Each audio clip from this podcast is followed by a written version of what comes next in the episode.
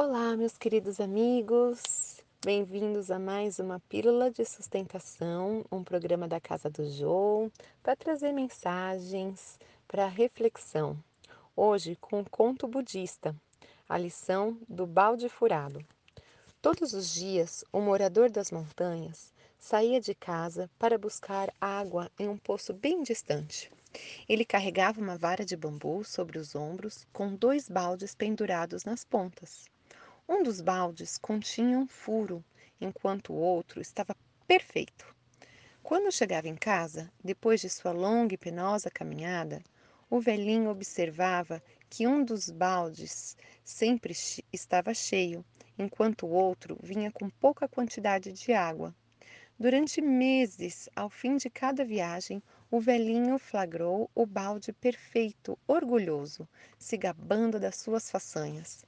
Fazia seu trabalho com perfeição, mas também via o balde defeituoso envergonhado, por ser incapaz de realizar seu trabalho a contento.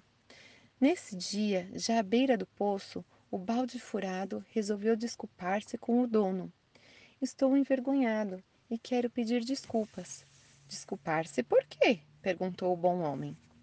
Nestes anos todos, nunca consegui chegar cheio em casa. Durante muito tempo, esse meu defeito fez que quase toda a água vazasse e fosse desperdiçada pelo caminho. O velhinho, cheio de compreensão, disse-lhe: Hoje, quando voltarmos para casa, quero que você preste muita atenção ao longo do nosso caminho.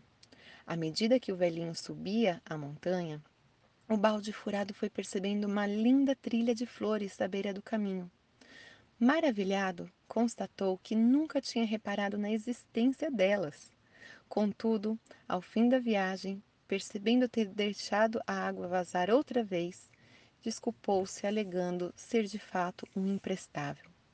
Com voz agradecida, o velhinho por fim explicou ao balde: Hoje você notou que ao longo do caminho havia uma trilha de flores. Esse caminho florido foi você que fez. O que me pareceu ser um grande defeito, olhando com calma, vi que era, na verdade, uma bênção para todos os que passam por aqui. Queridos amigos, que mensagem linda! Porque nós somos assim. Às vezes a gente olha para os nossos defeitos, achando que somos imprestáveis, quando na verdade podemos e somos bênçãos na vida de alguém.